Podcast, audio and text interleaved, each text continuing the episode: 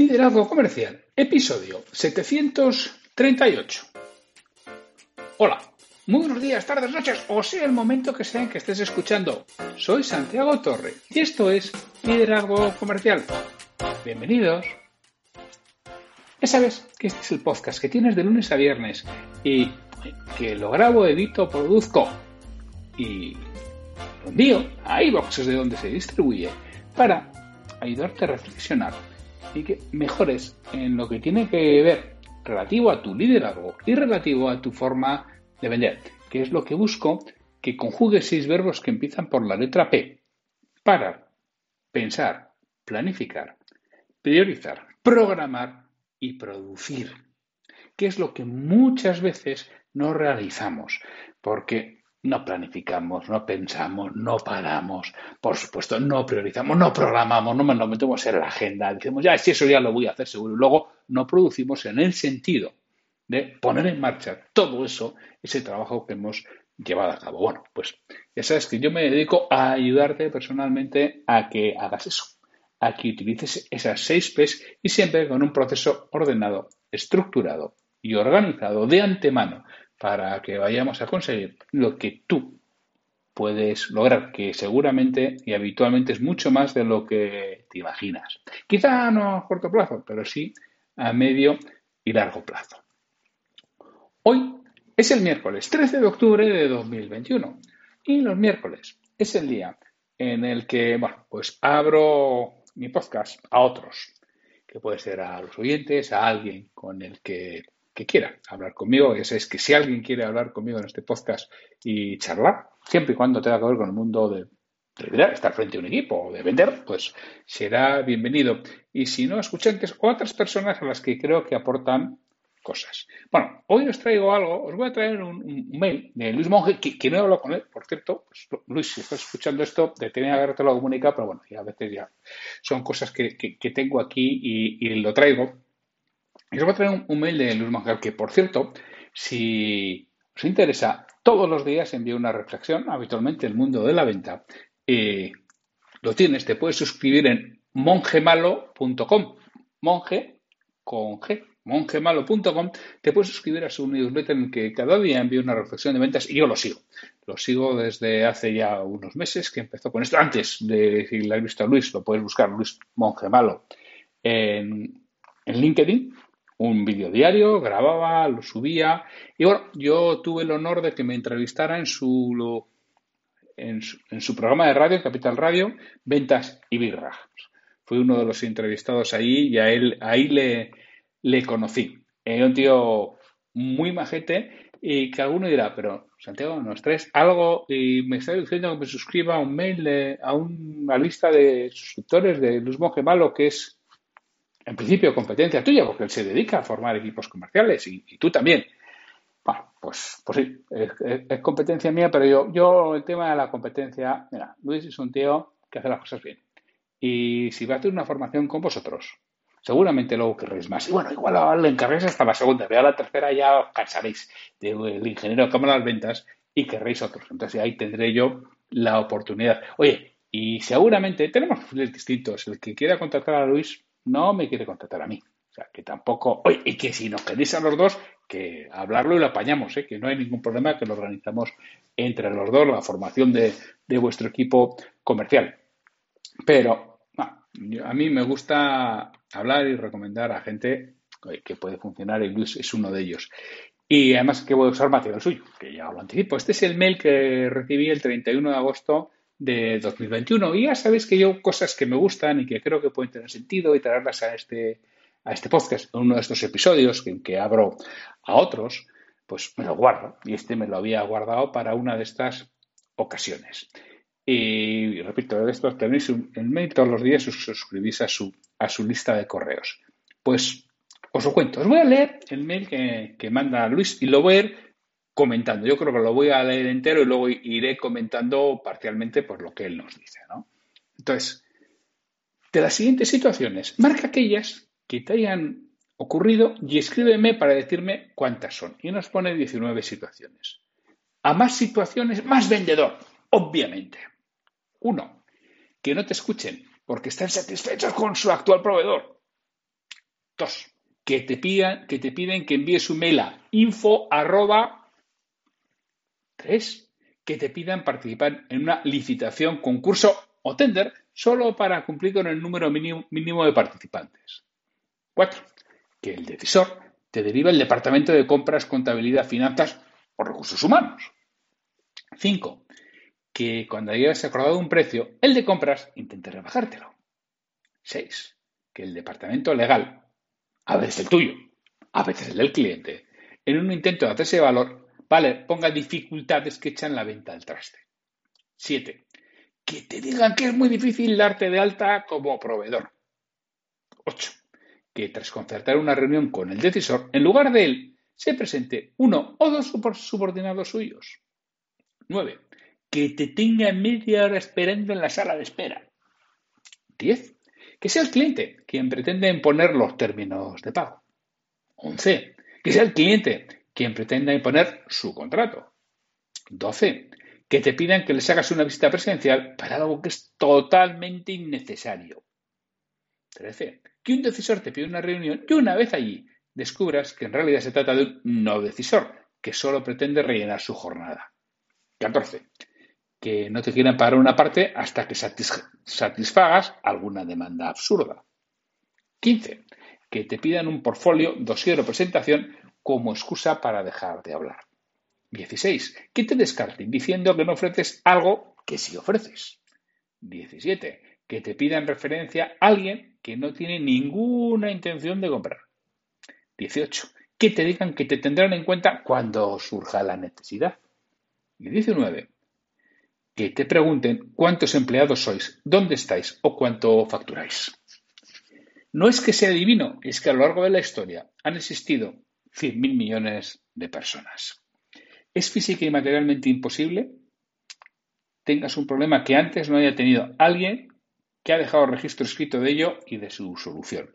Lo sé, porque he leído cada libro de ventas, los modernos y los que fueron publicados hace unos 130 años. Y todos esos problemas tienen solución. En mi caso, pasé 10 años aplicando todas estas soluciones y me acerqué bastante a un proceso de ventas sin problemas. Pero nunca era perfecto. Hasta que un día me di cuenta de una cosa, y es que todas esas excusas son la misma. Es como si el cliente susurrara, no tenemos suficiente confianza en ti. Cabrón. Y que evitando esa inquietud, esa inquietud ya no tendría que resolver todas las excusas anteriores porque no aparecerían. Y luego ya pues nos pone un enlace a, vender un curso de marca personal que estaba vendiendo en aquel entonces y ahora ya. Bueno, supongo que lo seguirá vendiendo. Bueno, pues este es el, mail de, Luis, que está currado, ¿eh? que es al 19, se las ha currado y efectivamente, pues creo que a lo que tenemos unos cuantos años. Nos han pasado, no sé si las 19, pero vamos, no sé, ahora la voy a repasar, que, pero vamos, creo que todas nos han pasado. Y es cierto, son, es que, que no te escuchen porque están satisfechos con su actual proveedor. ¿Lo habéis escuchado alguna vez? Pues muchísimas veces, ¿no? Y depende de lo que vendas, pues puede tener sentido o no el pelearte ahí. Depende de lo que hagas. Yo siempre, ¿sabéis cuál es a esta objeción? ¿Sabéis cuál es? Siempre. Mi respuesta es que yo todas las objeciones no se responden argumentando, sino preguntando.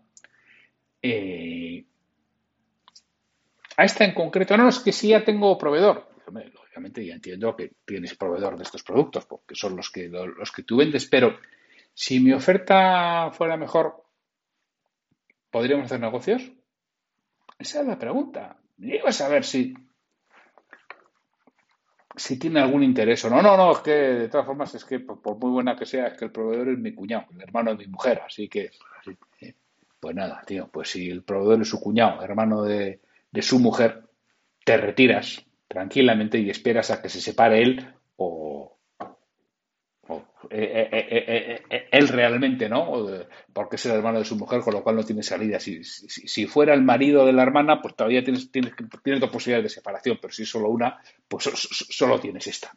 Pero, pero esa es la pregunta. Vale, vale, pero si mi oferta fuera mejor que la que tienes, ¿estarías en disposición de hacer negocios? O cursarías un pedido de prueba. Depende del momento de la conversación. Esas son las palabras que tienes que decir. Si alguna vez lo escuchas, que te piden un email, un email a info arroba, compra la lotería primitiva que tiene más probabilidades de que te respondan.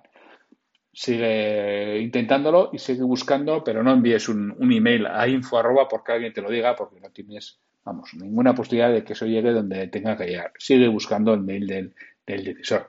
Que te pidan participar en una licitación, concurso tender, ¿no? Solo para cumplir con el número mínimo de participantes. si lo saben de antemano, ni tan mal. A mí me lo han pedido en alguna ocasión. Yo no soy partidario de estas cosas, pero en alguna ocasión me lo han pedido y yo en su momento es lo que digo, no, no hay ningún problema. Mándame lo que quieres que haga y yo lo, miro y te lo presento. Ya está. No, es que quiero más tuyo. Mándame lo que quieres y yo te lo hago encantadísimo. Si lo que necesitas que lo presente, pues ya está. El problema es cuando ya lo hueles, lo sabes que, que no es así, ¿no? Y tienes que intentar salir por donde puedas. Que el decisor te deriva el Departamento de Compras, Contabilidad, Finanzas o Recursos Humanos. O, otra, yo no es que no me lleve bien con ellos, que prefiero no llevarme. Habitualmente, yo, para ese para lo que vendo, yo me dirijo o a dirección general o a dirección comercial. Yo a dirección de recursos humanos solo voy cuando, o sea, es decir, cuando ya he acordado con dirección general o dirección comercial entonces ya, bueno, pues la parte administrativa en papeleo pues es con ellos, ¿no? Pero lo demás, no, no, no voy por recursos humanos. Bueno, que, no es que me caiga mal, sobre todo los que me oís, esos me caéis muy bien, pero son los otros a los que a los que me refiero, ¿eh? Que cuando llegues acordado el precio, el de compras intente rebajártelo. Bueno, pues tres cuartas partes de lo mismo, pero bueno, ahí te puede pasar. Depende de dónde estés, ¿eh? en mi sector y en lo que yo me dedico, eso es más complicado pudiera pasar, pero mm, yo a, mi ocupación actual no recuerdo me haya sucedido, pero sí sé que en muchos, muchos casos ocurre. Esto es un tema de proceso. Saber desde el inicio que vas a tener que acabar en compras, ¿no? Para, bueno, pues, para ver cómo puedes gestionar esto que te va a pasar seguro, porque el tío tiene que justificar su sueldo, que cobra todos los meses. Y que alguien me diga, este tío es rentable, pues entonces, claro, te, aprieta para justificar lo que está cobrando todos los meses el departamento legal, a ver, el tuyo, como dice Luis, ¿eh? o a veces el del cliente, ¿no? Oye, lo mismo, pues ponen dificultades y esto, esto, esto no lo entiendo, pero esto, bueno. Yo cuando he trabajado en el mundo corporativo, pues, pues me ha pasado, o sea, querer tener un proveedor y no poder tener porque nuestros departamentos legales no se ponían de acuerdo, ¿no? Con lo cual, yo habitualmente ante esas situaciones siempre decía, mándame tus condiciones que las estudio antes de dar pasos. Y claro, me mandaba su condición a las medidas y decía, esta, esta, esta, esta, uy, imposible, pues ni hablamos. No, que sí, que no te preocupes. No, joder, si ya me dices que no vas a cambiar, y ya te digo yo que yo no voy a cambiar, porque esto está, vamos, en mayúscula y en negrita dentro de, de, las cosas que pasan la auditoría interna, me tengo auditoría interna, no pasan, con lo cual pues no te lo puedo firmar. yo me acuerdo, por ejemplo, un, ejemplo, ¿no? Yo no podía aceptar cláusulas de no disponibilidad en las cuentas de crédito cuando estaba cuando era director financiero. Entonces, claro, si un banco me decía, incluso, no, eh, esto hay que quitar, no, imposible, eso no se puede quitar. O eso me pasaba lo mismo, yo no podía aceptar fees en los confirming. En, los confirming, cuando tú haces cobras por confirming, te paga un cliente por confirming, lo vas a descontar, pues yo sí podía pagar descuento, pero una tasa de descuento, una, un interés, pero no, no podía pagar un fee. Lo tenía en la norma. ¿Por qué? No sé, claro que se lo había ocurrido en París o en Berlín, en París en este caso y no podía pagarlo, con lo cual cuando un banco me decía sí, que pues, igual, no te puedo pagar un fee. O sea que si no me lo quitan, no lo puedo hacer. Entonces, bueno, ya, ya, aprendí yo también que eso hay que hacerlo de antemano. Que te digan que es muy difícil darte alta proveedor. Como proveedor. Bueno, mira, yo una vez fue a mandar Mercedes, sí, Mercedes, el coche, el de, el de Hamilton. Bueno, lo que pasa con iban a mandar a alguien del equipo de Hamilton, ya me hubiera gustado.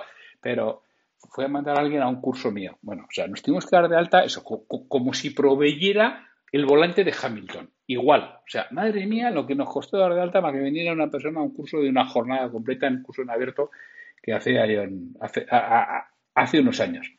Y bueno, pues sí, a veces es que es realmente complicado, pero en contrapartida recuerdo que me llamó un becario, tiempo después, meses o un año después, y me dijo a ver si le hacía una oferta pues para, para hacerle su curso, lo mismo, una jornada en sus, en sus oficinas y al final se le acabó escapando diciendo, es que como tú estás dado de alta como proveedor, y claro, te lo voy a tener que contratar a ti porque no tengo a nadie más y si se lo contrata a otro, jo, qué marrón. También tiene sus ventajas. ¿eh? Y a veces sucede, yo me acuerdo una compañía en la que yo era socio, que era para, darse de alta en una gran, en una gran empresa, un, laboratorio importante, y llevábamos tiempo. Y eso que conocíamos a alguien dentro, ¿eh? o sea, que, ibas a traer una referencia, no había forma. ¿Hasta cuándo? Hasta cuando te llaman a ver si les puedes dar un curso en 48 horas que se les ha caído, quien se lo da y que tienen convocados a no sé cuántos. Y, y entonces ya, oye, todo eso va como la seda ya te han dado de alta como proveedor que tras concertar una reunión con el decisor, en lugar de él se presente uno de sus subordinados suyos. Pues sí, eso me, ha pasado y ya, ya está ahí, tío, ya te han trincado. Entonces, intenta salir de la mejor forma posible, sin muchos daños colaterales y sin dejarte muchos arañazos, sin llevarte muchos arañazos ni muchos rasguños. Alguno te vas a tener que llevar.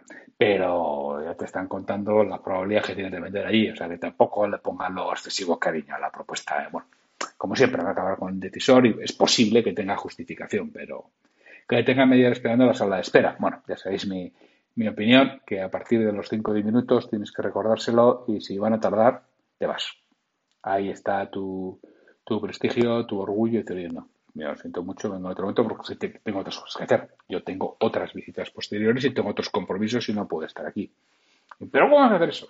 Es que mi mercado, bueno, ya vemos tu mercado. Yo en los años 90, claro, visitaban mercados que era, que era, así. Ibas, te ponías la sala de espera con tocar, bueno, sobre todo en la gran distribución, ¿no? Cuando yo vendía en distribución, y bueno, pues era eso. Los jefes de compra recibían así, pero creo que hoy en día, bueno, es posible que haya alguno, pero no debemos aguantar media hora en la sala de espera. Más que en condiciones muy, muy, muy excepcionales. Que sea el cliente que ni pretende poner unos términos de pago. Bueno, pues también suele pasar y tú tendrás que adaptarte. Pero bueno, depende para la empresa con la que trabajes. Pues claro, si trabajas para ti mismo, como en mi caso, que soy dueño de mi propia empresa, pues bueno, pues puedo decir esto es lo que hay, si quieres bien y si no también, ¿no? Si eres un empleado, pues es más complicado. Y sí, pues te pasa sobre todo cuando, bueno, te iba a decir es una empresa grande, pero es que también con muchas empresas pequeñas también te pasa, que pretenden imponerte todo, ¿no? que sea el cliente quien pretende poner su contrato. Bueno, a veces no es que te lo, pretenden poner, es que es así, es que tiene muy, pocas probabilidades de cambio, ¿no? Yo en determinadas ocasiones, cuando decía, cuando trabajaba en el mundo corporativo por una empresa Grupo Total de la territorial francesa, pues es que no teníamos posibilidad, había ciertas cosas que tenían que ser de ese modo, ¿no? Con lo cual, ciertas condiciones que yo no podía cambiar y tenías problemas si el cliente no podía aceptar ciertas condiciones. Y ahí había bastantes problemas también, por eso siempre depende de quién fuera el cliente, pues aquello se podía elevar. Y de hecho se elevaban cosas en función de quién fuera el cliente. Que te pidan que hagas una visita presencial para algo que es totalmente innecesario. Bueno, de estas unas cuantas. Hoy con la videollamada vamos mejorando, pero sí, sí, de estas sí, sí, sí que nos pasa. Y lo que es que te das cuenta allí. ¿eh? Tú puedes preguntarlo por teléfono, pero te das cuenta. Que un decisor te pide una, una reunión y una vez allí descubres que en realidad se trata de un no decisor que solo pretende rellenar su jornada. Pues también, también te pasa, también te pasa y bueno, e, esto con la cualificación se puede intentar hacer. Depende lo mismo, depende de lo que quieras, lo que busques, lo que... Pero bueno, son cosas que date cuenta cuanto antes, ¿eh? cuanto antes te des cuenta, antes tienes su solución. Si es antes de ir, mucho mejor. Que no te quieran pagar una parte hasta que satisfagas alguna demanda absurda. Sí, de esto, como, sobre todo como sean grandes, eh, las hay, las, hay, algunas absurdas, otras menos absurdas, pero mm, a mí ya se me ha caído alguna venta por esto, ¿eh? incluso en lo, que, en lo que hago yo ahora. Que te pidan un portfolio de SEO presentación como excusa para dejar de hablar. Bueno, pues ya está, pues eso no se manda y a correr. Yo habitualmente no lo mando, igual que no mando las propuestas. Mm, lo mismo, excepcionalmente yo siempre eh, quiero presentarlas, yo personalmente. Bueno, hoy, por ejemplo, estaba hablando con México, pues, pues no la puedo presentar, pero lo, he hecho vía videollamada. No, lógicamente, no me voy a ir hasta México a presentar una, una propuesta. Que te descarten diciendo que no ofreces algo que sí ofreces. Sí, pero ahí realmente eres tú el que te tienes que fustigar. Cuando llegue Semana Santa, aprovechas para ir a los.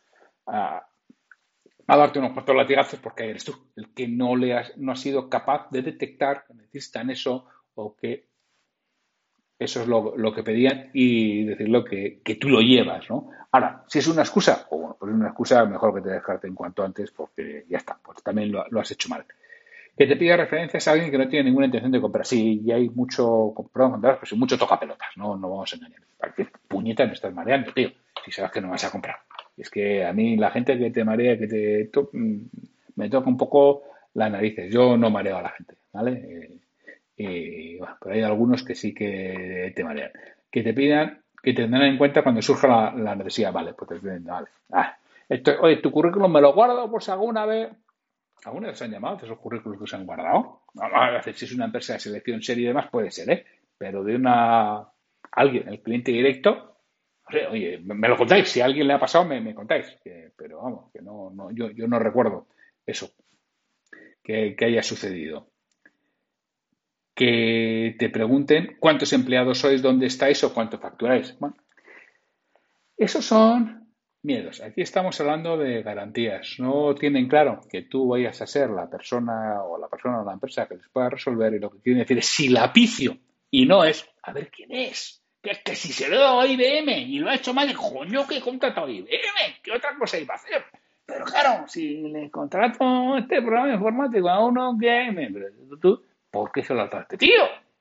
Pues e, eso es lo que te están diciendo. Es un tema habitualmente de garantía, de que no están seguros y cubrirse sus espaldas. Son sus miedos.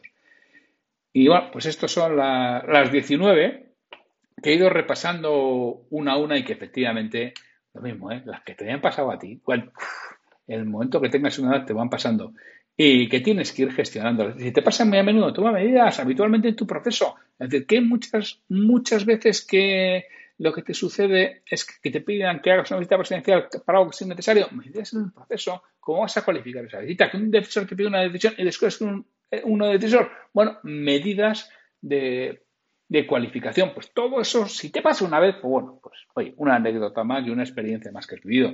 Pero en el momento que te pase la segunda o la tercera, siempre tienes que tomar medidas para evitar que te pase lo único que estás haciendo es perder el tiempo.